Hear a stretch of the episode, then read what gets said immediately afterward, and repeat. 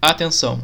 As falas ditas nesse programa são de inteira responsabilidade de seus participantes e não traduzem necessariamente as opiniões de a Igreja de Jesus Cristo dos Santos dos Últimos Dias.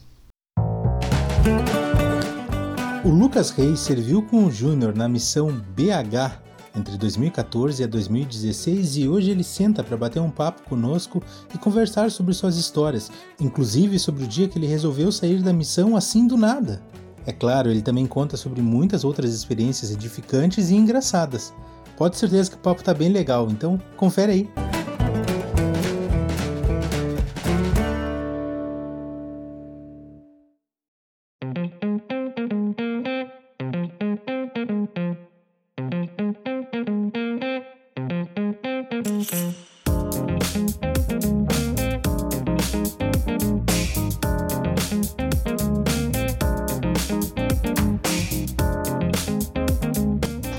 Salve, salve pessoal, sejam todos muito bem-vindos ao podcast Plano Alternativo. Chegamos ao episódio de número 50 do nosso podcast, que felizmente tem agraciado a vida de muitas pessoas. E hoje estamos aqui para falar da missão Belo Horizonte, a melhor missão do mundo. E trago aqui um grande amigo, o Elder Reis, o Lucas Reis. Ele serviu lá entre 2014 a 2016, no mesmo período que eu, e está aqui para bater um papo comigo. Elder Reis, boa noite, meu querido, tudo bem? Seja muito bem-vindo. Boa noite, agradeço aí a oportunidade, primeiramente, de estar no podcast aqui, muito legal. Cara, cara, cara, tu passou em várias áreas que eu passei também, né? É. Uh, te vi nascer. Pois é, me viu nascer. cara, qual foi a tua melhor área? A minha melhor área.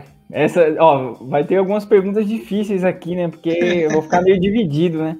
Mas eu gostei muito de Divinópolis, minha última área área ala 1, Divinópolis. Gostei muito da cidade.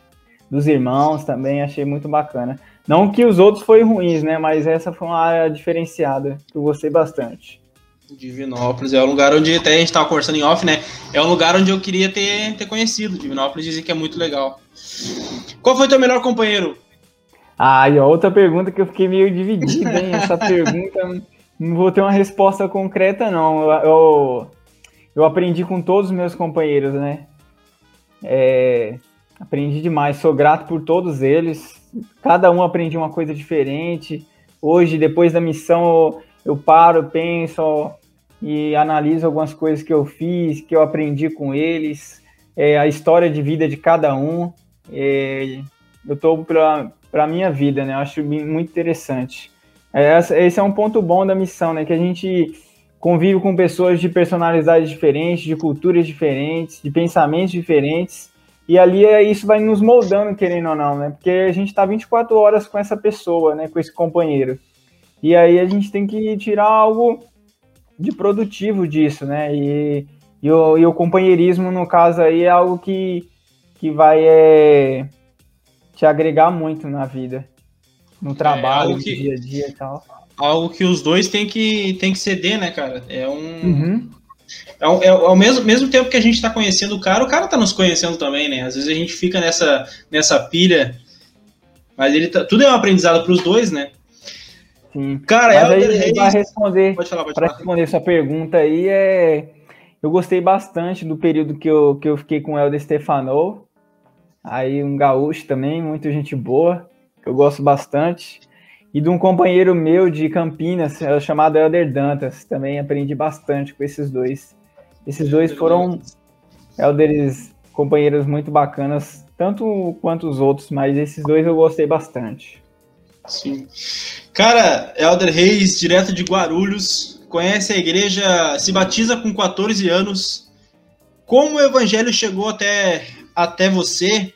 E te pergunto, quem além de ti se batizou na igreja? Na época? Pergunta muito boa essa daí, hein? Tem uma história legal aí por trás do meu batismo, né? É, na missão, às vezes, tinha um ditado alguma, em, em todas as missões, né? Que um dos, dos menos eficazes métodos de encontrar pessoas é bater no porta, né? E no meu caso foi bater no porta, né? Por incrível que pareça, né? É uma história bem engraçada. Minha mãe se batizou quando ela tinha 16 anos de idade, né? Dois missionários americanos é, batizaram ela ela e uma amiga dela, né? E aí elas ficaram dois domingos só ativas na igreja. Elas só foram uma vez, se batizou no outro final de semana, foi e nunca mais apareceu na igreja. E aí, depois de muito tempo, em 2010, os missionários bateram na minha porta e ela se lembrou da, da juventude dela, que ela já tinha encontrado missionários da igreja que nem sabia que existia mais a igreja, né, na época. Aí ela se interessou bastante, não forçou a gente a, a nada, nenhuma decisão. E aí, na época, como ela já era batizada, se batizou eu e minha irmã. Minha irmã é mais nova que eu na época.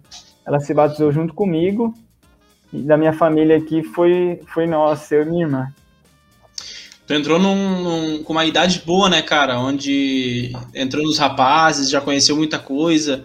Qual foi a importância disso na tua vida de seminário, conferência dos jovens? A importância disso para até adquirir um testemunho e amizades dentro da igreja, né? Que a gente sabe que é muito importante. Sim, sim, foi uma idade, uma idade muito bacana. Eu, eu com meu chamado novo agora, eu falo muito para os jovens, né? Eu falo para eles, aproveitem falei recentemente, recentemente eu tive uma designação de assistir é, as aulas, algumas aulas de seminário, né? E eu falei isso para os jovens, é, aproveitem, aproveitem essa juventude de vocês, porque o seminário foi, algo que eu sinto saudade, né?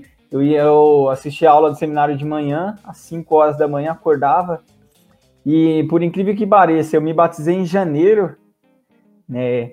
E aí começou as aulas, acho que em março, e minha mãe foi a professora do seminário. Foi tudo ah, novo pra gente.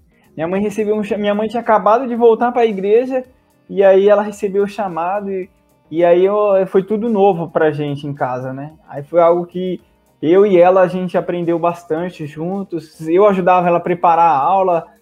E aí eu falei: "Ah, mãe, vamos fazer assim, vamos fazer essa, ah, desse jeito".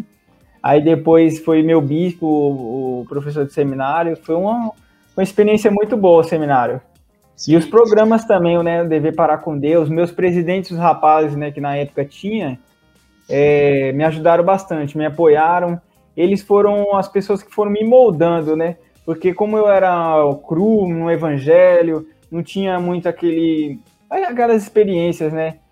De primária e tal, de diácono, eu já entrei como mestre. Aí é, eles foram me ajudando bastante a me adaptar. Acho que o primeiro ano foi, os primeiros seis meses foram seis meses meio, meio voando, mas aí é, fui me encaixando e gostei bastante. Sim. E de onde surgiu o desejo de fazer uma missão, cara? Foi desde o período que tu se batizou, vendo os missionários e tal, tipo, ah, eu quero ser como eles são, são anjos de Deus, exemplos. Ou foi alguma experiência que teve depois, alguma conferência, seminário, coisa assim? Bacana. É... Eu vou responder essa pergunta no... voltando lá atrás, né? Quando eu me batizei, eu fiquei uns dois, um ano e meio, dois anos, bem ativo, bem firme. É, os mission... Saía muito com, com os missionários, gostava muito de sair com eles, saía direto. Só que aí vai mudando as duplas, né? E aí eu comecei a sair menos, Aí isso foi uma coisa que meio que me desanimou um pouco. Aí eu fiquei um tempo sem ir para a igreja, né? Fiquei um tempo afastado na minha juventude, ali os 16 anos. Fiquei uns seis meses, sete. Mas eu tinha um testemunho forte, né? Mas como só tava eu indo para a igreja, enfraqueci um pouco aqui em casa. Aí, é, mas aí a minha capela, a gente morava num, a gente frequentava numa uma casa alugada, né? Aí foi construída uma capela aqui perto da minha casa. Foi não, agora é hora de voltar. Aí eu voltei, né? Aí eu voltei com 16 anos e aí é começou aquele trabalho, né, de falar sempre da obra missionária, de servir missão. Aí foi despertando aquele aquele desejo, né? E como mandamento também, eu para mim era algo maravilhoso, né, pregar o evangelho. Gostava muito. Aí é uma a divisão de águas, né, que, que fez eu decidir mesmo para a missão foi em 2014, numa conferência, né, do FSOI, a primeira da minha estaca. Aí é, eu tava, eu, eu, queria servir, mas não tinha um, aquele desejo enorme, né? Eu queria ser, cumprir o mandamento, mas não, não tinha despertado aquele desejo de ir. E aí é, foi no FSOI, né? que aí foi muito espiritual. Foi onde eu conheci o Salvador mesmo, onde eu tive um, um testemunho que eu levo para minha, vou levar para minha vida toda, né? Quando chegou uma parte lá que que um membro lá da que estava dirigindo lá é, começou a ler o Cristo vivo, né? Então ali foi onde tocou meu coração, eu chorei, não só eu, mas muitos rapazes da minha ala sentiram bem comovido, né? sentiram muito espírito e, e foi uma experiência incrível. Que para qualquer jovem que eu falo, tive a oportunidade de ir no FSY, pode ir que você não vai se arrepender, né? Foi muito legal. Cara, incrível como muita gente fala aqui no plano alternativo sobre esse desejo de servir missão partir de um programa da igreja como o FSY. É, é, cada, cada história que a gente vê, a gente tem mais certeza que é inspirado por Deus mesmo, porque muitas e muitas pessoas são influenciadas a servir uma missão devido a esse programa da igreja que é tão especial. E tudo é muito importante, né, cara? Cada programa da igreja é muito bem pensado, porque o seminário, tu aprende as escrituras que tu vai usar na missão mais tarde. E uhum. se tu não adquirir um testemunho sobre a missão até ali, tu tem o FSOI para ter esse, essa experiência.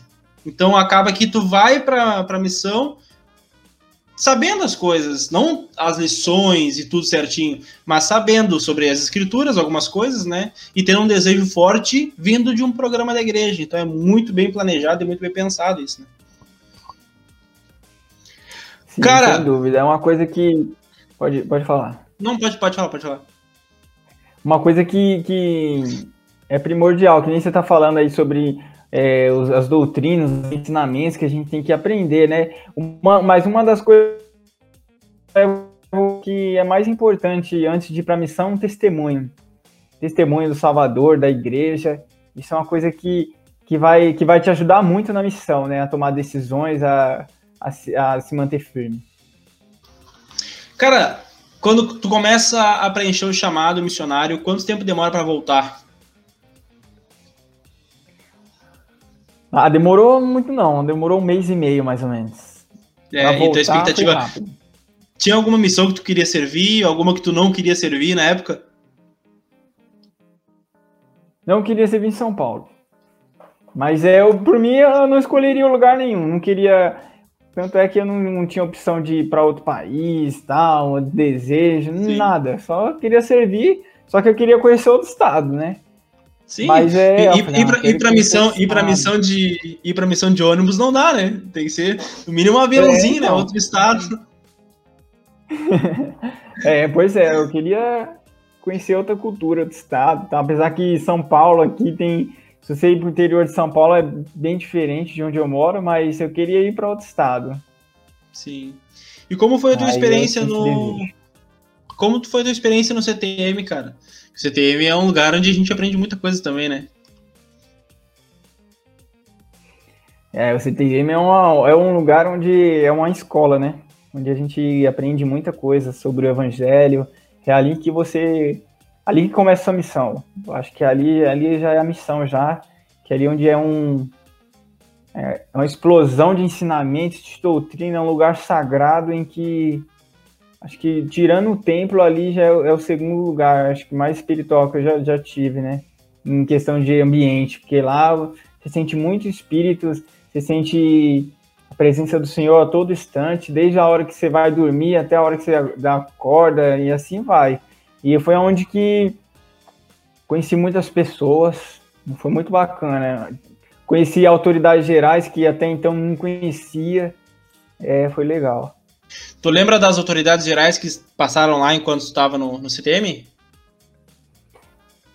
Agora, não, foi, não chegou a ser autoridade, chegou a ser autoridade diária, tipo, né? Tipo 70, assim, época, coisa assim? Isso, isso, foi 70, foi o diretor lá, na época foi o, foi o um presidente da área, acho que era o Claudio Costa, o Helder Costa, né? Foi lá. Ah, legal, legal. Tinha um outro também, Cara, americano, que eu esqueci agora o nome. O teu grupo, tu chega com quem na missão? Eldres e Sisters. Quem eram eles? Ai, você me pegou. É difícil. Agora eu não vou lembrar. Eu sei que o time é Elder, ó, Elder, Vou lembrar, vou lembrar. Vou, fazer, vou, vou, puxar da memória aqui agora. Vai lá, vai lá. É, Elder Oliveira. Elder tá. Reis, eu. É... Sister Levi. Sister Levi. Sim. Aí, rapaz. Tem dois. Aí tem mais um missionário. Ah, não vou lembrar agora. Tá, beleza, beleza. beleza. Não, decorrer aqui do podcast, isso. mas. Isso, isso, beleza. Tu chega na missão, uh, pega um avião, vai para Belo Horizonte, chega lá, os assistentes recebem vocês uh, no aeroporto, aquela coisa toda, vai para o escritório, reunião com o presidente, entrevista com o presidente, e tua primeira área é em Ipatinga. Você tem que pegar um ônibus e andar muito, muito, muito, muito até chegar na ala Esperança. Como foi essa experiência? É, eu, fiquei meio assim, assombrado. Eu falei, nossa, que viagem é essa? Que, tipo assim, como, como, quando você fica muito ansioso, muito. Eu, eu particularmente, eu, quando eu fico muito ansioso, eu não durmo direito e eu não sinto muita fome, né? Quando eu fui recebido, ah, tudo muito, no, muito novidade, ah, o seu pompeiro vai ser tal, tá em tal lugar, que nem imaginava onde era Ipatinga, quantas horas ia gastar. Aí quando entrei no ônibus com, com você, entrei no ônibus com você. Você estava sendo transferido para lá, e Sim. aí aquela viagem lá, acho que não me lembro se era cinco horas, muita serra, e ali eu já tava com fome, né? Eu tava ansioso, mas eu tava com fome ali. Aí foi uma viagem que eu fiquei meio assim, nossa, pra onde que eu tô indo? Via sim, várias sim. cidadezinhas, a, a, o ônibus passa em uma cidadezinha que eu fico assim, meu pai do céu. Não, não, o ônibus passa em cidades e, a gente, e nunca é no nosso lugar, nunca é no nosso ponto, né? Vai continuar. Chegou, cara. chegou, exatamente, exatamente. A gente, chegou, daí a gente chegou na rodoviária, tava lá o Elder Moraes, Elder Matias, nos esperando lá, foi, foi muito legal, muito legal mesmo. Cara. Ipatinga é demais, né? Eu, eu sou muito grato por ter passado em Esperança, cara. Eu levo com carinho até hoje. Como é que foi a experiência lá em, em Patinga para ti? Ah, lá em Patinga foi muito bom. Eu gostei bastante. Cheguei lá é, no final da tarde, mais ou menos, eram umas 5 horas. Eu, eu, me lembro que o meu companheiro Matias, meu treinador, é, a gente pegou, só deixamos a mala e falou, ele falou, vamos sair. Eu falei, que também assim, vamos. E aí é, a gente foi visitar umas irmãs, visitamos uma irmã. É, que eu nem. Eu, eu tava querendo falar dela, esqueci o nome dela agora. Acho que você vai lembrar dela, mas um, uma senhorinha. Não, depende. Cara, senhorinha. Era uma senhorinha. Tinha, tinha, uma senhorinha que vocês gostavam muito, uma senhorinha. Eurides. Acho que era Eurides. A Dona Eurides, é. Acho, é, é, Dona Eurides. A gente foi visitar a Dona Eurides. Eu falei, nossa, uma irmã muito bacana. Tinha, o almoço tinha dela era muito bom. Era. O almoço dela era muito bacana. Ela tinha um filho também lá que gostava de conversar com a gente, que tinha vivido lá na Itália. Bem legal. Exatamente, exatamente. E Dona Isso, Dona Eurides, Simone, Luzia. Cara do céu. Irmã Ana Paula. Bom. Ana Mazinho, Paula, Mazinho. São pessoas é, que são é, o irmão é o Charles, você lembra dele? Charles, sim, o esposo da Luzia. Anki Charles. Anki Charles. Saía demais com a gente. Sim. Nossa, eles são irmãos bacanas, que eu, eu tenho no Facebook a maioria. E aí eu converso com alguns. A irmã Simone é que eu, uma das que eu mais converso, que ajudava muita gente, né? Lá em Patinga, uma irmã que, que ajudou muito os missionários foi a irmã Simone, né? Foi... A Simone é uma mãe, né, cara? Uma mãe mesmo. Ah. Ah, é sem palavras para ela, né? Acho que ela foi uma pessoa maravilhosa, uma benção na nossa vida, né? Tanto na minha como na sua. A gente jantava todos os dias graças a ela, né? Tinha marmita feita, nossa. Exatamente. Que exemplo de, pessoa, de... Ela... A, gente, a gente não morava, a gente morava, era próximo, mas também não tão próximo, né? Às vezes elas levavam marmita para nós, nós íamos lá embaixo pegar marmita, água, aqueles galão d'água. Nossa, cara, uhum. era demais, demais. Muita saudade, é, muita saudade nossa, mesmo. Fantástico. E falando da área, né, a gente chegou lá em novembro e muito quente. Eu nunca tinha ficado num lugar tão quente quanto Patinga. Então, eu lembro que um dia, no dia que vocês foram transferidos, eu lembro desse dia. É, foi um dia muito quente, muito quente mesmo. Acho que estava 40 e poucos graus. A bota chega quase derretia no asfalto. E aí vocês foram transferidos as. Que aí foi três transferidos, aí a gente entrou no ônibus, tava frio, aí a irmã Simone tava viajando para BH também, ajudou a gente Sim. com as cobertas. Esse dia eu lembro bacana. E uma coisa que é peculiar lá em Patinga são igrejas, né? Nossa, o lugar para ter igreja. E ali foi, é, foi um pacto para mim, né? Como o começo da missão, tudo novidade, né? Como eu não, eu não cresci no evangelho, eu não tinha tanto, tanto conhecimento, né? Não tive uma experiência missionária no meu lar, né? Vamos se dizer assim. Não, não tive nenhum irmão, nenhum primo. Então não tive um exemplo missionário na minha, na minha casa. Então eu não sabia muito o que eu ia enfrentar. Então foi um impacto muito grande no começo, né? Eu sofri um pouco por isso, até me adaptar um pouco. Então, o famoso Bible Best, eu sofria com isso, porque eu, eu não tinha tanto conhecimento em relação a outras igrejas. Eu ficava meio assustado, né? Meu companheiro, ele era muito inteligente, é, né? Adematias, muito bom, ele me treinou bem, mas é, eu fiquei meio... Foi algo que, que me marcou no começo. Eu acho que foi um impacto que eu não estava preparado para aquilo, né? Mas eu, eu me, hoje em dia eu digo que eu me saí bem, né? Mas de começo eu fiquei um pouco abalado. Sim, é, é uma experiência bem, bem interessante, cara, porque na verdade nós, a gente quer ensinar, quer aprender a tocar, tá com aquela ânsia, mas depois na missão, mais tarde, a gente descobre que Bible Best não é o caminho, né? Então, Sim. às vezes a gente se desgasta muito e perde tempo, na verdade, né? A, a, a, palavra é essa, a gente perde muito tempo discutindo com pessoas que não querem, só querem discutir mesmo e nada, nada além daquilo. Não vão mudar opinião, já estão muito. Elas sabem o que elas querem, né? Só querem discutir. Então a gente acaba, às vezes, na angústia, né? Por estar novinho, né? Querer colocar tudo para fora, perdendo tempo e muitas vezes se frustrando, né? Pois é, eu lembro, eu lembro de um que eu acho. Ah, hoje em dia eu acho engraçado demais. É um pastor de uma igreja, e aí a gente bateu na porta dele, ele abriu. Não, vamos conversar. E aí eu sei que eu ficava só assim, ó, olhando para um lado para o outro, e meu companheiro, e eu só assim. Só, e, eu só sabia prestar testemunha. Nesse, né, nessa, nessa lição aí, só serviu o testemunho, nada mais. E aí escritura comendo solto lá, e eu fiquei, meu pai. Mas aprendi muito em questão disso. Ah, bom que você vai, vai observando a necessidade de, de estudar as escrituras, né? de ter o domínio das escrituras. Então achei bacana. Foi uma coisa que, que me ajudou bastante. Foi legal. E aí lá também tinha um. Não sei se você lembra, um irmão que se converteu depois que era pastor. Acho que era Jefferson o nome dele. Acho que sim, acho que sim. Mas aí eu, aí eu achei bem interessante. Foi, um, foi uma experiência muito legal. Foi, foi muito bom. Eu, eu também senti a mesma, a mesma questão de muitas igrejas, eu senti lá em Patinga, e bah, era bem difícil mesmo. Cara, falando em áreas agora, vamos falar um pouquinho sobre suas áreas. Tu começa em Patinga, depois tu vai para quais áreas e conta para nós o que caracterizava essas áreas que tu passou. Por exemplo, em Patinga era muito quente e tinha muitas igrejas. E nas outras áreas que tu passou, o que caracterizavas? Bacana. Vamos lá. É, eu fiquei um tempo em Patinga, né? Fiquei duas transferências em Patinga, né? Então fui três meses em Patinga. Depois de lá eu fui para Nacional. Né? Nacional, por incrível que pareça, você também tava lá, ó.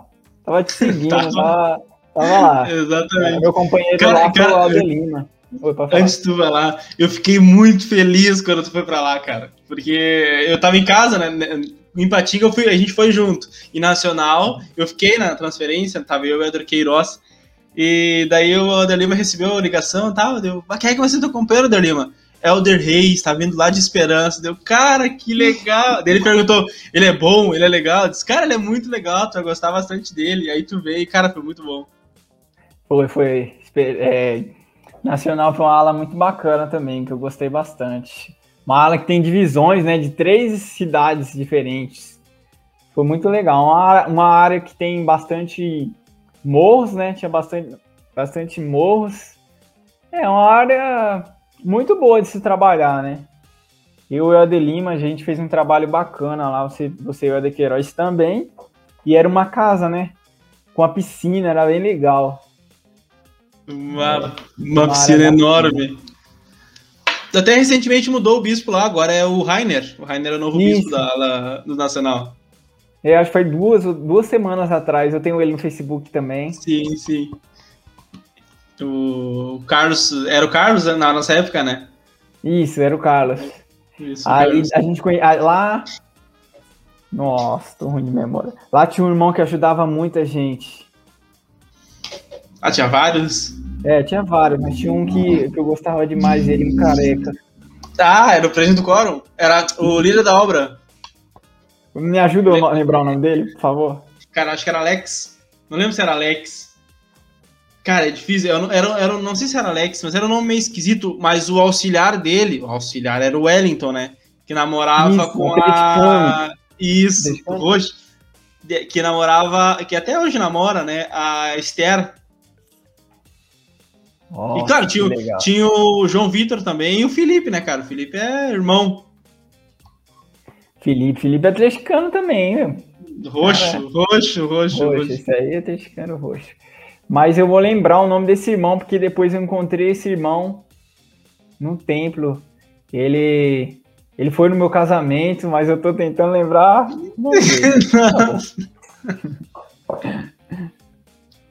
de Nacional, tu vai pra Florença? Isso, de Nacional vou pra Florença. Aí o que, que aconteceu lá em contagem nacional era duas duplas, aí acabou que um, desmanchou uma dupla, né? Aí você acabou ficando com a nossa área lá, e aí eu fui para Paraíso. Paraíso eu fiquei seis meses lá. É uma área muito boa de se trabalhar, onde tem muito morro, não tem nenhuma rua plana lá.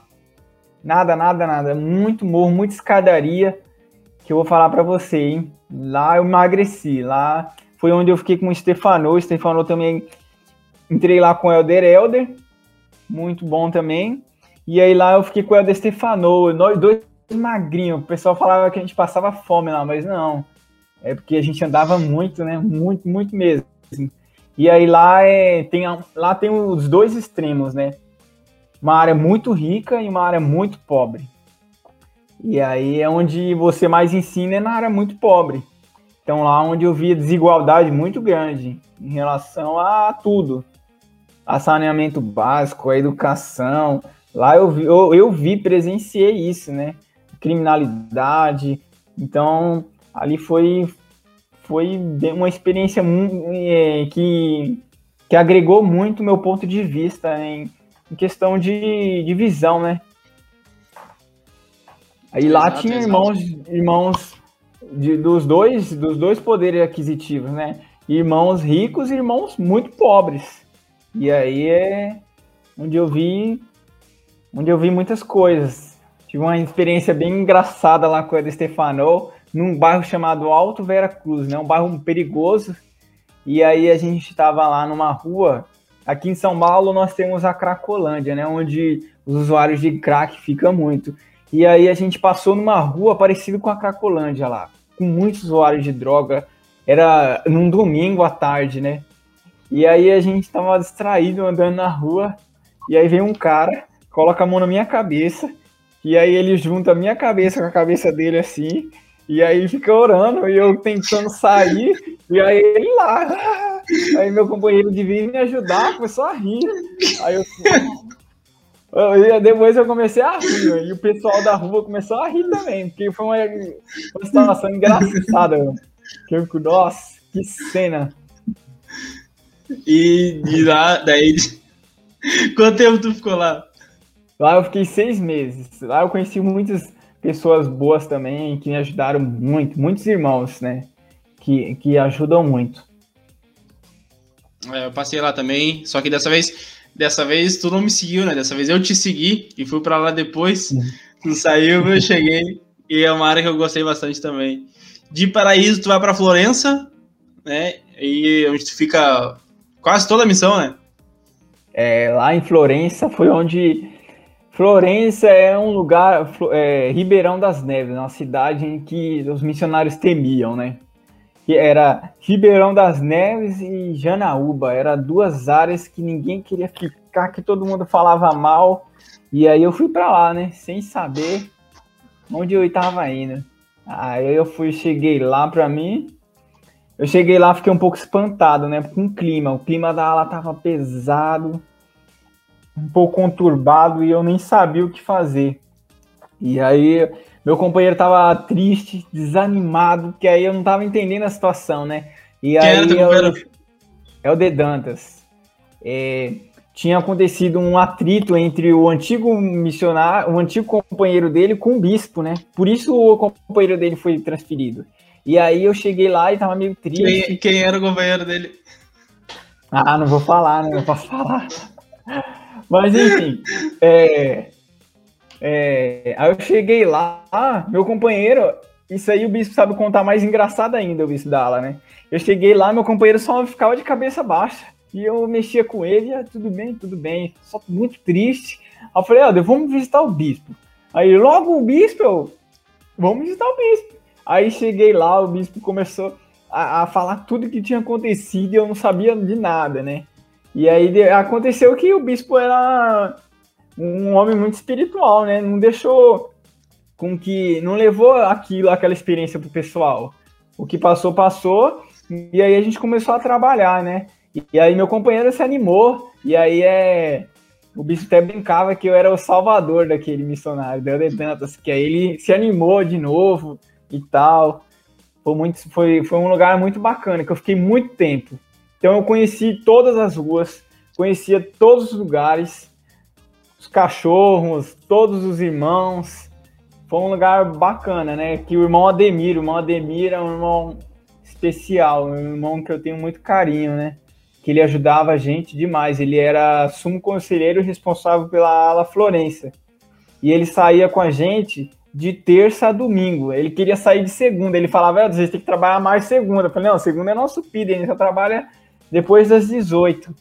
Aí ele queria que a gente não tivesse PID. Eu falei, não, não. Aí foi o corpo não, aí o corpo não aguenta, né? É, e ele era, um- ele era aposentado, né? E ele saía todos os dias, ele almoçava com a gente. Lá tinha três missionários. Era eu, Helder Dantas e o irmão Ademir, né? E o engraçado é que a gente ia bater porta, e o irmão Ademir, eu já vim nessa casa, eu já vim naquela. Ele era um livro diário ambulante.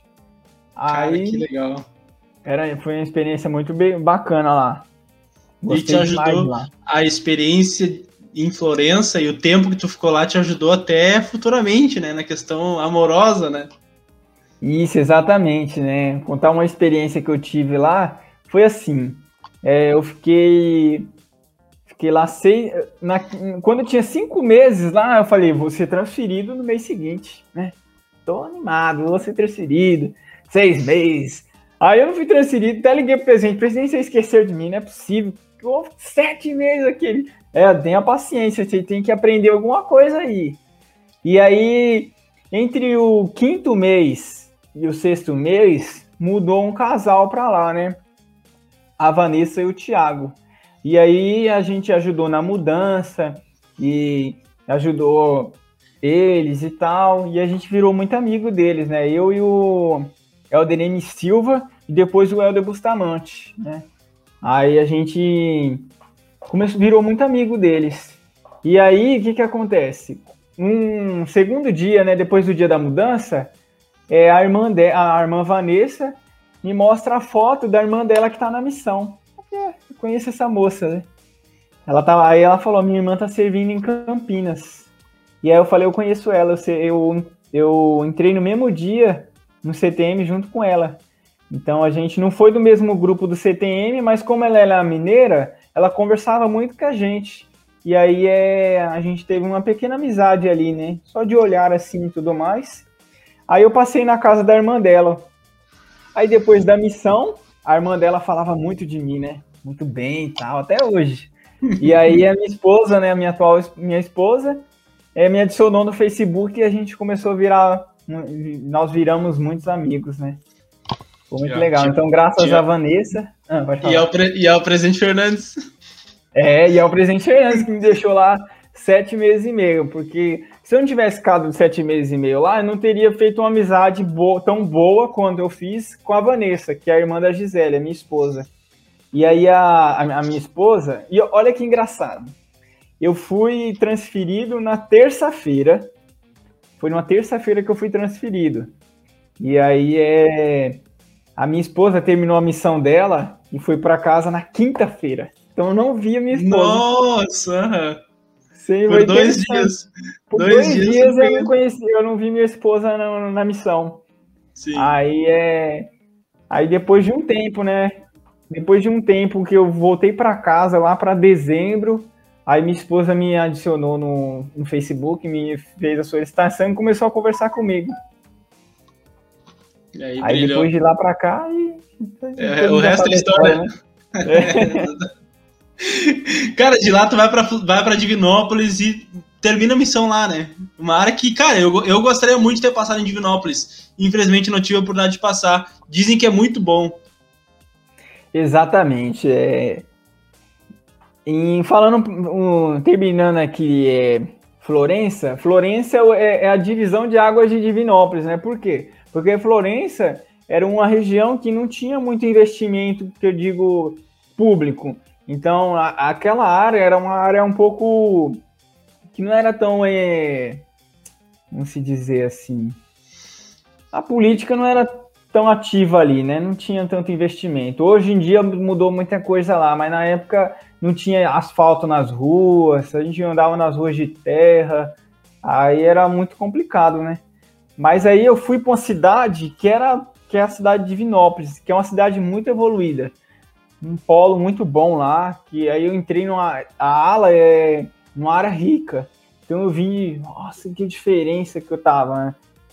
Diferença de padrão de vida, né? E aí é uma cidade muito evoluída lá, em questão de tecnologia, em questão de lá é a cidade da moda, né?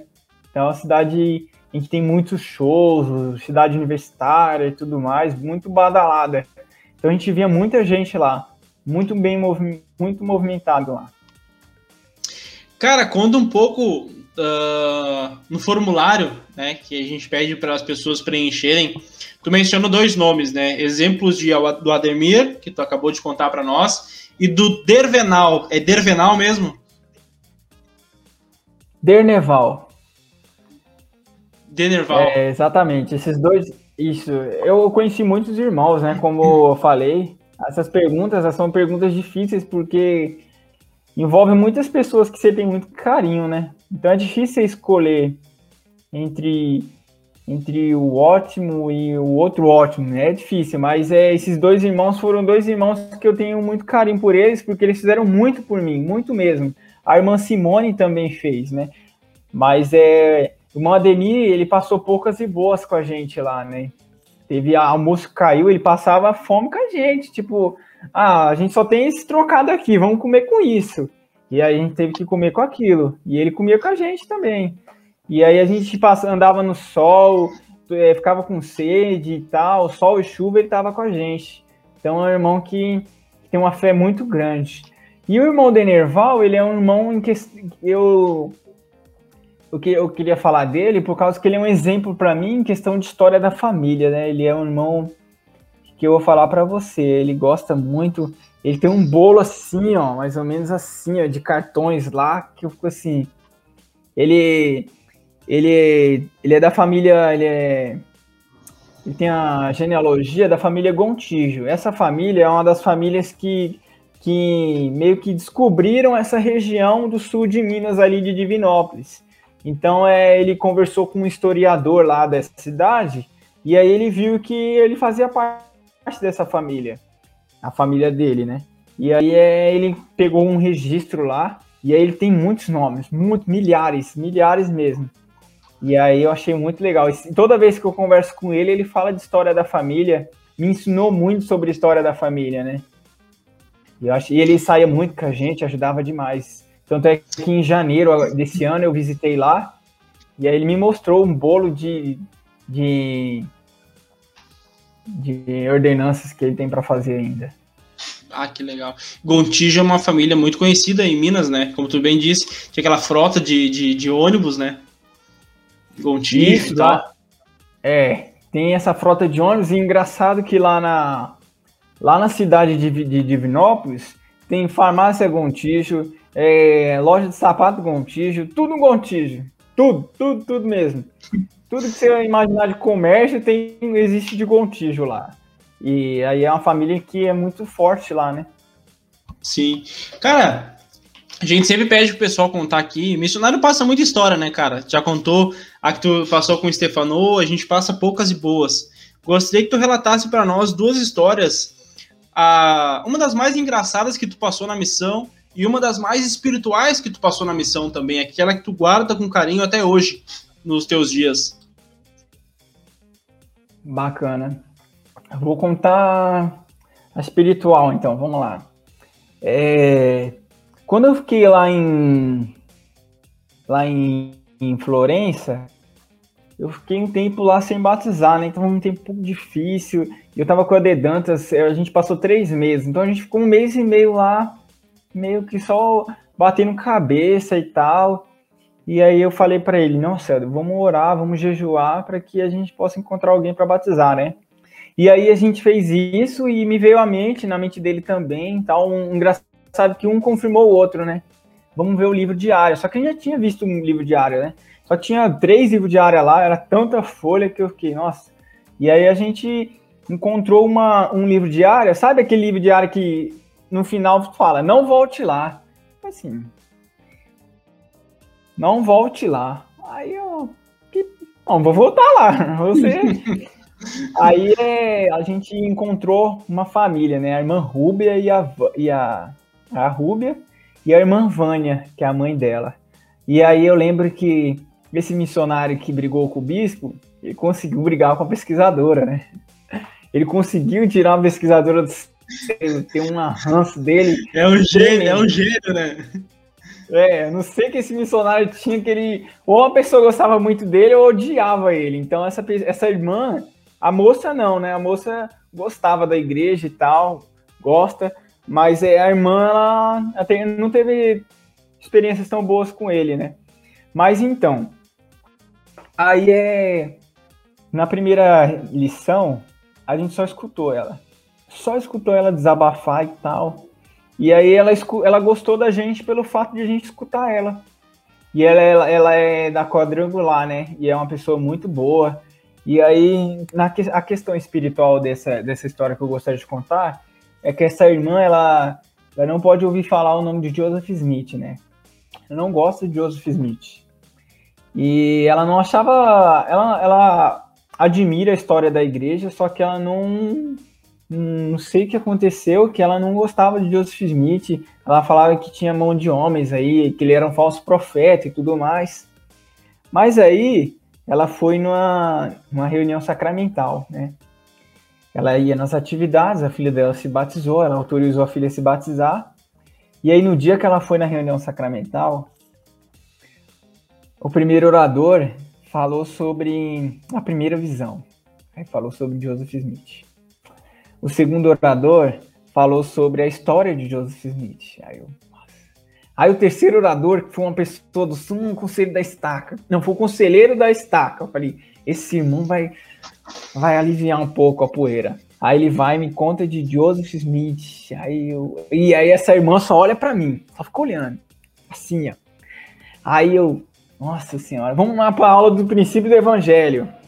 E aí ela, a aula do princípio do evangelho, fala, falou sobre Joseph Smith também. Eu falei, nossa, não acredito. Por quê? Porque esse dia foi o foi é, o aniversário da primeira visão na época. Ah, aí é. Sim. Por isso estava falando tanto de Joseph Smith, né? E aí na aula da Sociedade do Socorro também, né? Para variar, falou de Joseph Smith. E aí é. E aí, geralmente, quando nós levamos um pesquisador à reunião sacramental no domingo, a gente marca uma visita, né? A gente nem precisou marcar a visita, ela marcou a visita. Ela falou: mais tarde você vai lá em casa, tá? Pra gente conversar. E tu, pensa, e tu, e tu é, pensa, cara, aí... ela vai, ela vai vir firme. Mas em firme, e veio, né? Só que a gente não foi bobo nem nada. Falou, não, vamos levar o bispo. Que o bispo vai ter que assumir essa bomba com a gente. E aí foi a parte espiritual, foi uma coisa que eu levo para minha vida e que o bispo, a irmã veio com sete pedras falando, falando que não, que falou que a gente falava mais de Joseph Smith do que Jesus Cristo, né? Só que foi um, um dia peculiar, né? Ninguém imaginava que seria daquele jeito. E aí o bispo falou assim, mano, na vi, no Evangelho de Jesus Cristo, na igreja, a gente não aprende o que a gente quer, a gente aprende o que o Senhor quer nos ensinar, né? E aí ali aquela experiência né, foi ele foi muito sábio, né? Não foi tão arrogante, ele foi sábio, foi calmo, falou, mano, na igreja nós não aprendemos, nós não escutamos o que nós queremos, e sim o que nós devemos, o que o Senhor quer nos ensinar. E o Senhor, neste dia, quer ensinar a respeito do profeta Joseph Smith, da importância de Joseph Smith para a igreja, né, para a restauração do evangelho.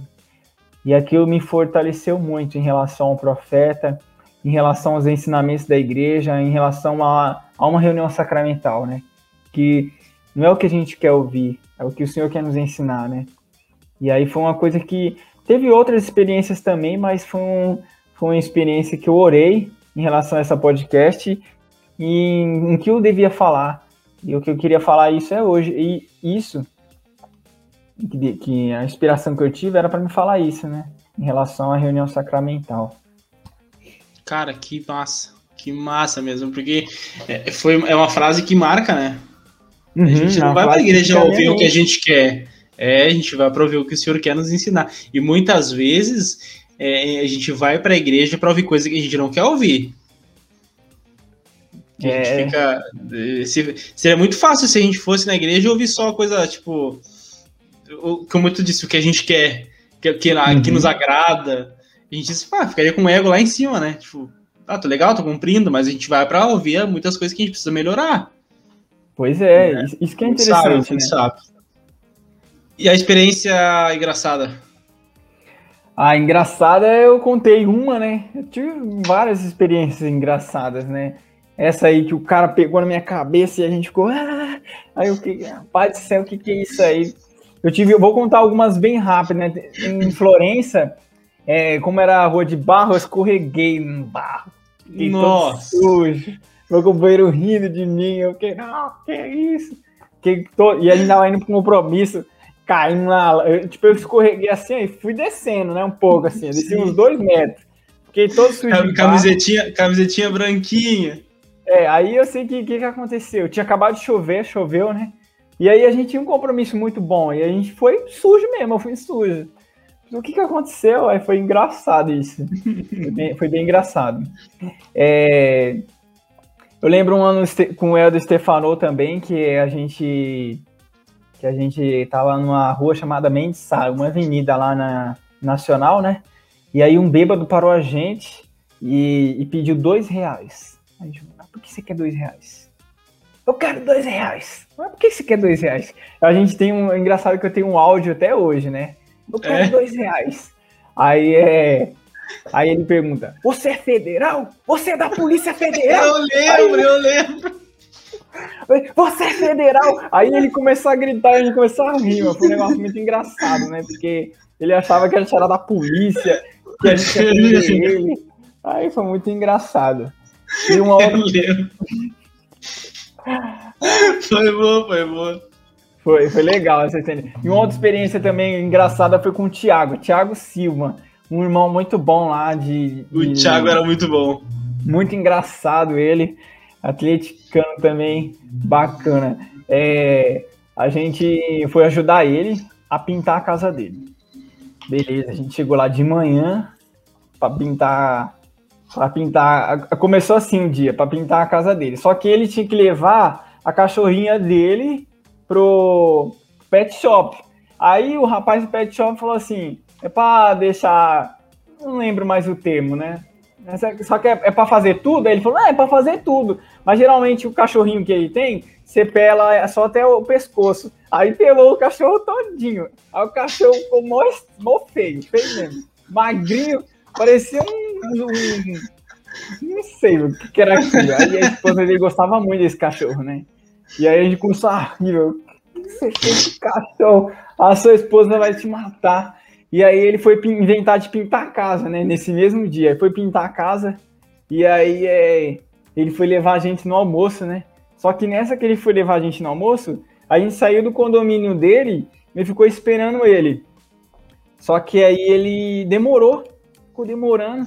Quando a gente foi ver, ele deixou o carro dele cair num buraco, numa vala. Nossa! Fundou o carro na vala. Eu não acredito!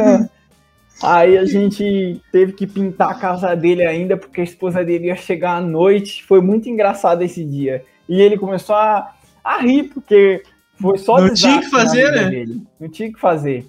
Foi muito engraçado esse dia. Eu converso com ele e ele dá risada, porque foi um dia, aquele dia que dá tudo errado, foi esse dia. Cara, o Thiago era muito bom. Bah, uma, das, uma das pessoas mais uh, serenas que eu conheci, cara. Ele era muito calmo, tipo, muito Sim. tranquilo, sabe? É um exemplo ele, muito bom. Ele é, ele é verdade, eu, eu, também compartilho disso, né? Que ele é uma pessoa muito calma, serena, paciente. Muito bom ele. Até demais, às vezes. Uhum.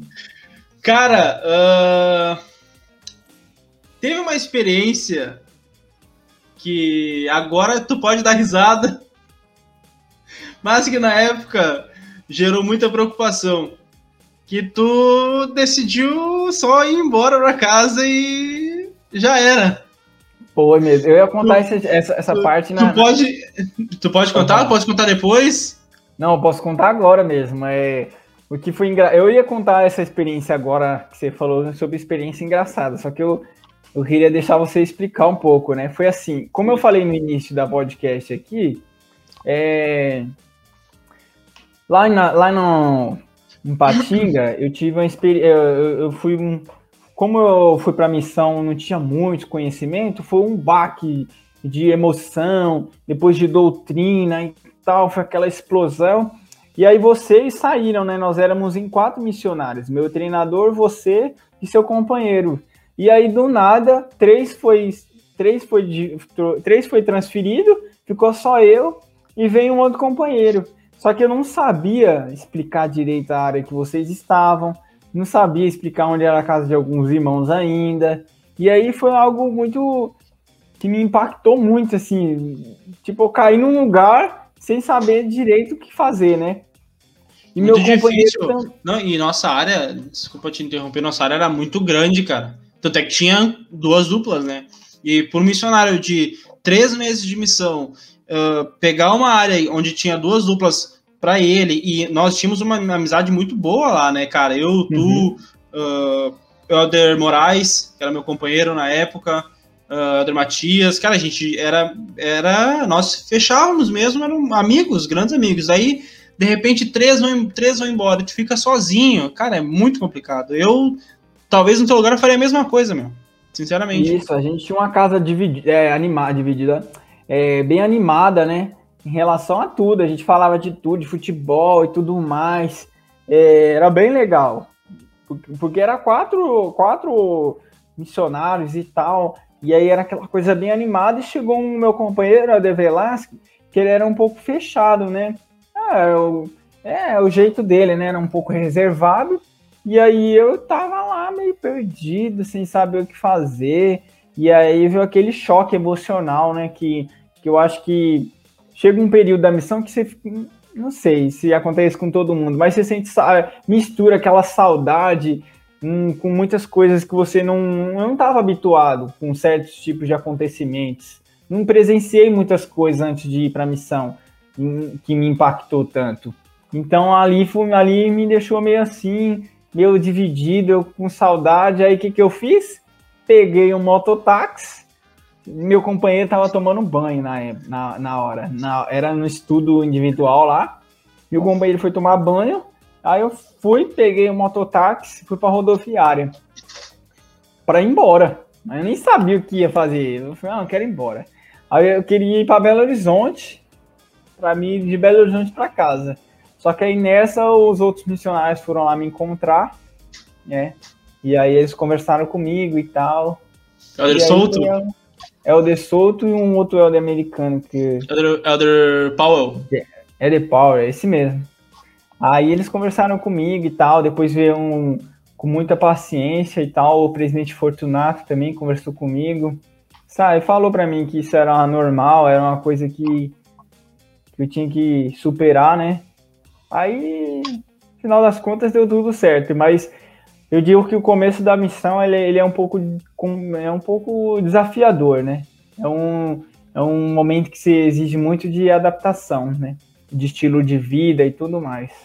Que eu também não, eu sempre vivi minha vida toda junto com a minha família, com meus irmãos, dentro de casa e tal. Aí você vai para um lugar onde você, onde você só fica sozinho, fica so, sozinho assim entre aspas e tal. Me senti um pouco sozinho ali. Aí eu Aí eu tive essa experiência aí. Foi engraçado. Foi, foi, foi. Não, foi muito engraçado. Só que, cara, a, é, é, a, gente te respeitava. Como eu gostava, eu gosto muito de ti. Na época a gente não. Porque até era, era, era complicado zoar, né? Era, era difícil, uhum. tipo, a gente falar. Porque era por um momento difícil que tu passou. Que todo mundo, todo mundo passa, né? Como tu disse, todo mundo tem esse pensamento de uma hora que o outro querer ir embora. De, cara, o que, que eu tô fazendo aqui, cara? Ainda mais tu, como eu disse, era, era muito sobrecarregado na questão de mostrar uma área, de mostrar os pesquisadores, de continuar as lições, quem está com data, quem não está, quem progrediu, quem não progrediu. Por um determinado momento, tu era o sênior ali. Então era muita coisa ao mesmo tempo e uma carga emocional muito grande, né? Isso, isso. Perfeito. Boa. Cara, partindo um pouco agora para o pós-missão, uh, quais os dois ensinamentos que tu adquiriu na missão mais importante que, que assim tu leva contigo até hoje na vida assim? Muito bom, né? Eu lembro que em dado momento da, da minha missão, é, eu não falei isso no começo, eu falo agora. É, a minha, minha mãe não queria que eu fosse para missão, não. Ela falava, ó, oh, não vai para missão. Chorou, me prometeu. Ela falou assim, ó, ela me fez uma proposta, né? Na época, ela falou assim, ó, eu te dou um carro para você não ir para missão. Aí eu tinha acabado de tirar minha habilitação, aí eu fiquei, nossa, minha mãe dar um carro. Aí balançou ali, aí, só que aí foi na época que, que eu fui professoar e tal, aí me fortificou bastante, né? E aí minha mãe é meu ponto forte, né? Aí é. Era eu e ela só, porque minha, minha irmã, ela se afastou, né? Aí é, só ficou indo pra igreja eu e minha mãe. Só que minha mãe é muito apegada a mim. Aí ela não queria que eu ia, fosse para a missão, né? Aí é... chegou um momento que ela missão, quase o final da missão, faltando seis meses por aí. Minha mãe adoeceu, ela teve que tirar o útero. Aí ela ficou um tempo na UTI. Eu lembro que tinha uma, uma, uma jovem lá de Divinópolis que falava com a minha mãe, que é a Ana Júlia. E aí eu lembro que um dia eu perguntei para ela: E Ana Júlia, tudo bem? Ela, tudo bem. Só que ela falou: sua mãe não tá nada bem. Aí eu, nossa, o que será que aconteceu? Só que minha mãe escondeu que ela ia fazer a cirurgia. Só que aí depois, como ela não conversou comigo na segunda, meu irmão teve que mandar mensagem para mim, né, explicar. E aí eu fiquei muito triste. Aí eu falei com o presidente de Fernandes na época. E aí é um ensinamento que ele me deu. Ele falou: ó, Helder, deixa que sua mãe o senhor vai resolver. A promessa que você tem é que você vai ver sua mãe até o final da sua missão, né? E vai dar tudo certo. E, e, ele me ensinou que se eu não terminasse a missão, eu não ia terminar nada na minha vida, né? Então a missão é uma coisa que você começa e termina, né? É que nem uma faculdade, é um curso técnico. Tem um porquê você tá ali. Você escolheu aquilo e tem um porquê. Então vai até o final, né? Você não vai se arrepender. E aí eu lembro de uma, uma de uma reunião que nós tivemos, né? Que ele falou bem assim, é, em relação à aprovação.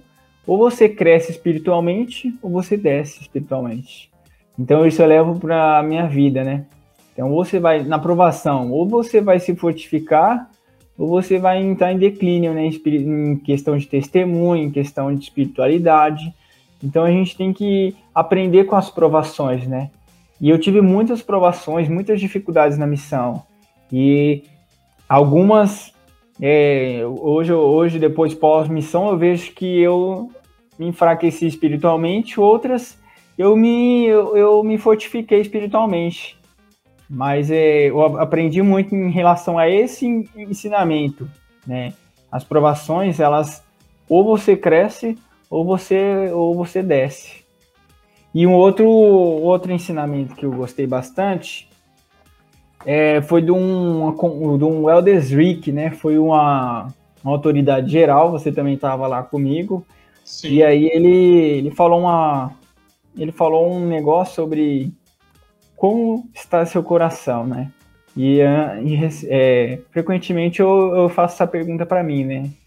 Você está perto do Senhor? Você crê em Jesus Cristo? É, quais, seus, quais são os seus objetivos? O que você está pensando agora? Então é, é uma análise naquele momento, né? Como está seu coração? Como tá suas atitudes? Então é, foi uma, ele, um dos ensinamentos que ele deixou ali é uma autoavaliação da nossa vida, né? Dos nossos pensamentos, se estão de acordo com a vontade do Senhor ou não. Então é, é bem, é bem interessante a gente fazer essa autoavaliação da gente a, frequentemente. E uma, um, um, ensinamento, ele tá ligado ao outro, né? O do presidente Fernandes tá ligado com o Adelswig disse, tipo, como tá o seu coração? Ele te, te eleva ou entra em declínio em relação às coisas do Senhor? É bem como tu disse. Tu comentou sobre o presidente Fernandes. Gostaria que tu falasse um pouco sobre ele, sobre o paizão Fernandes. O que, que ele representou para ti nesse período? Paizão Fernandes, ele, ele é uma pessoa que, quando você, você vou falar de mim, né? Não sei, eu não posso falar de todo mundo, mas é, eu não tinha conhecido ninguém, é, fora o meu, meu bispo, alguns líderes, eles eram pessoas muito espirituais, sim, são, né? Mas eu não tinha conhecido uma pessoa que vivia o evangelho de tal maneira que que eu falava assim, nossa senhora, né? Ó, ditado, né? Mineiro fala muito Nossa Senhora, eu peguei isso aí. É...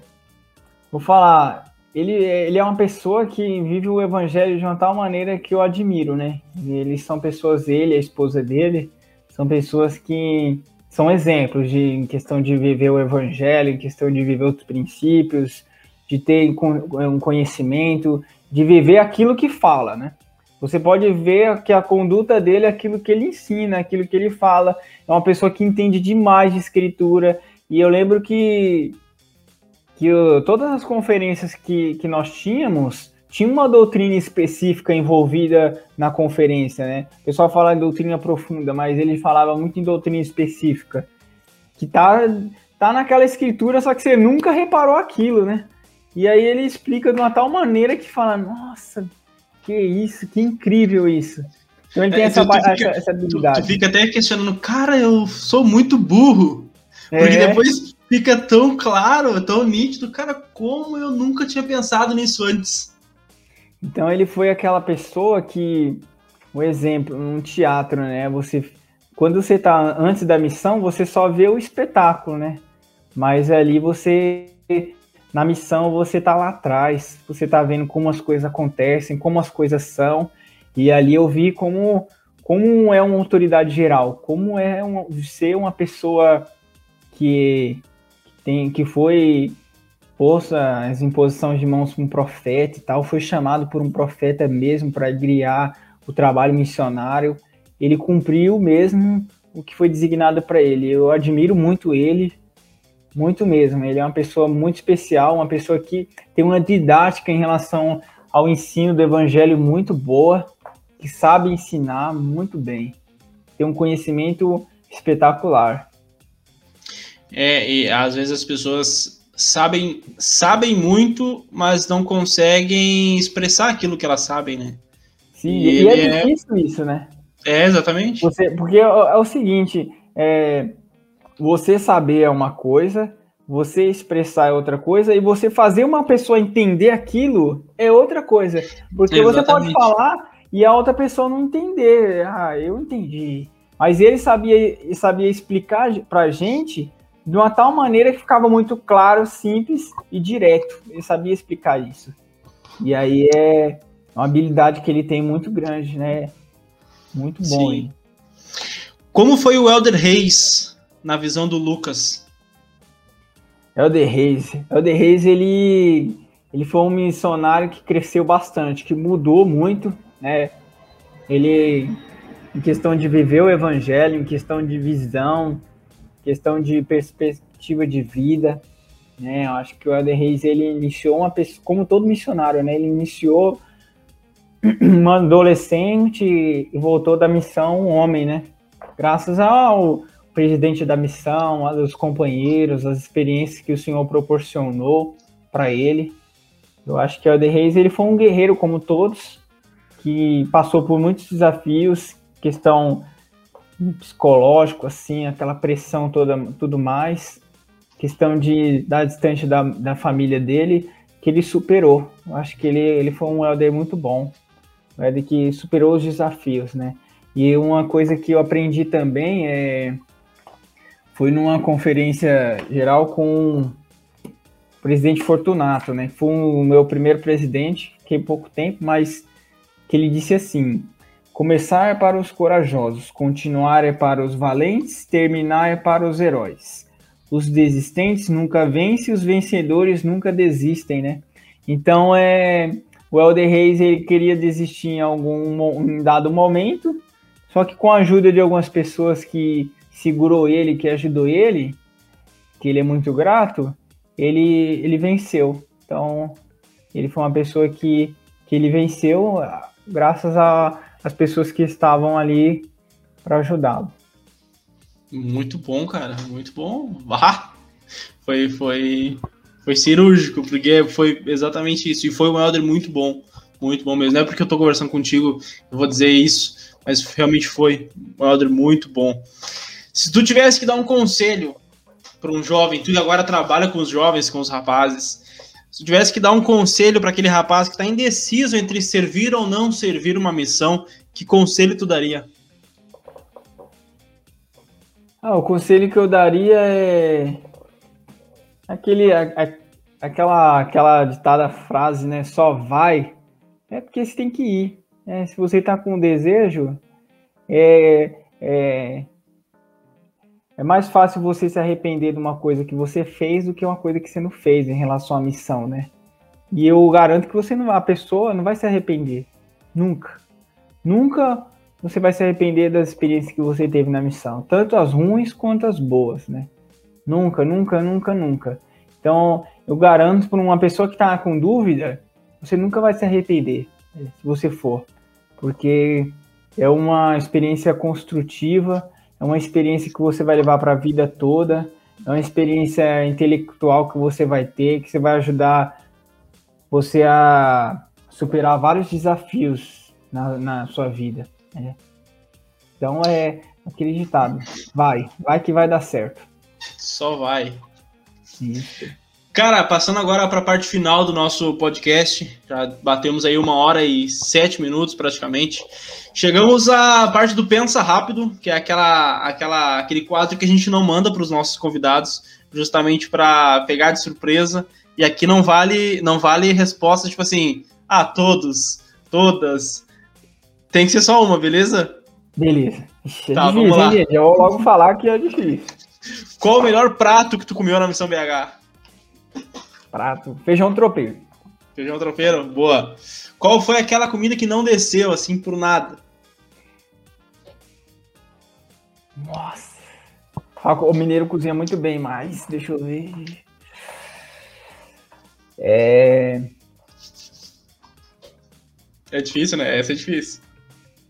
Ah, é a língua de boi. Língua de boi, beleza. É. Se tu tivesse que. Se tu pudesse reviver um dia da missão, que dia tu reviveria? Um dia eu reviveria. Nossa, difícil esse, mas deixa eu responder. Ai, ai, ai, ai, ai. Pergunta difícil, hein? Ah, eu reveria meu primeiro batismo. Boa, boa. Um dia para esquecer. Dia para esquecer.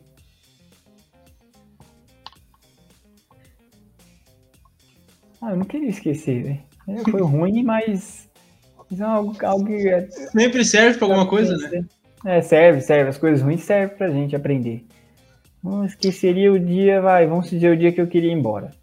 Tá, mas, beleza. Vamos lá. É, foi importante também. Missão Brasil Belo Horizonte, em uma ou poucas palavras. Vai, só. boa, boa, boa. Cara, se tu pudesse indicar alguém para participar do podcast Plano Alternativo, quem tu indicaria? É, é o De Dantas. Alder Dantas? Jefferson Dantas? Não é Jefferson, não, é Dan Daniel Dantas. Tá, então eu vou editar depois. Depois eu, eu vou dar uma olhada. Tá, beleza. Cara. Não, Leonardo Dantas. Isso eu tenho Leonardo certeza. Dantas, Leonardo ah, Dantas de Campinas. Os, os dois erraram, então. É. Cara, tuas considerações finais, por gentileza, por ter participado aqui desse episódio comigo. Ah, eu gostaria primeiramente de agradecer é, essa experiência que eu nunca participei de um podcast. Foi muito bacana, muito legal, reviver alguns momentos da missão. Tenho muitos, né? Acho que é muito legal. Recentemente eu, eu tive com os amigos e todos ex-missionários, né? E é muito bom estar com ex-missionários, porque você começa a conversar e não para. Ficamos até uma, uma hora da manhã conversando só sobre missão, como nós estamos conversando há uma hora e dez minutos, que nem parece ser uma hora e dez minutos que nós estamos conversando, por ser uma conversa tão boa, tão elevadora que foi para mim, né? Então eu, espero que as pessoas que vão, vão, escutar, assistir esse podcast possam, possam agregar em algo na vida delas, né? Os jovens que estão pensando em para missão vão, vão que é uma experiência incrível. Vocês vão crescer muito espiritualmente, como eu falo por mim, eu cresci muito, eu sou uma outra pessoa, sou um ótimo marido por causa da missão, né? Conheci a minha esposa pelo fato de eu ter ido para a missão, né? Eu esperei uma esposa maravilhosa e o evangelho é maravilhoso. Eu gostaria de prestar meu testemunho que eu realmente sei que o Salvador Jesus Cristo vive, que essa igreja é a igreja de Jesus Cristo e que nós podemos mudar nossa vida, que erros nós vamos cometer, falhas nós teremos e nunca é tarde para recomeçar, né? Sempre a gente tem uma segunda chance e o Senhor ele é misericordioso conosco. Amém, amém. Se você ouviu até aqui esse belo episódio com o Lucas Reis, por favor, compartilhe com seus amigos, curta nossas redes sociais, Plano Alternativo no Instagram, Plano Alternativo no Spotify, se inscreva no nosso canal no YouTube, ative o sininho, aquela coisa toda que a gente sempre pede, que a gente está acostumado a fazer já com outros canais que a gente gosta, que a gente acompanha. Grande abraço a todos, muito obrigado por ter nos acompanhado até aqui, pelos feedbacks que vocês estão nos dando, episódio pós episódio. Somos muito gratos por isso, o Christian e eu. E desejamos todos uma boa noite, um bom dia, ou uma boa tarde, enfim. Fiquem conosco nos próximos episódios, fiquem ligados, porque na quarta-feira nós teremos outro episódio com um novo participante com histórias tão boas quanto essa do Lucas Reis. Grande abraço a todos e até mais.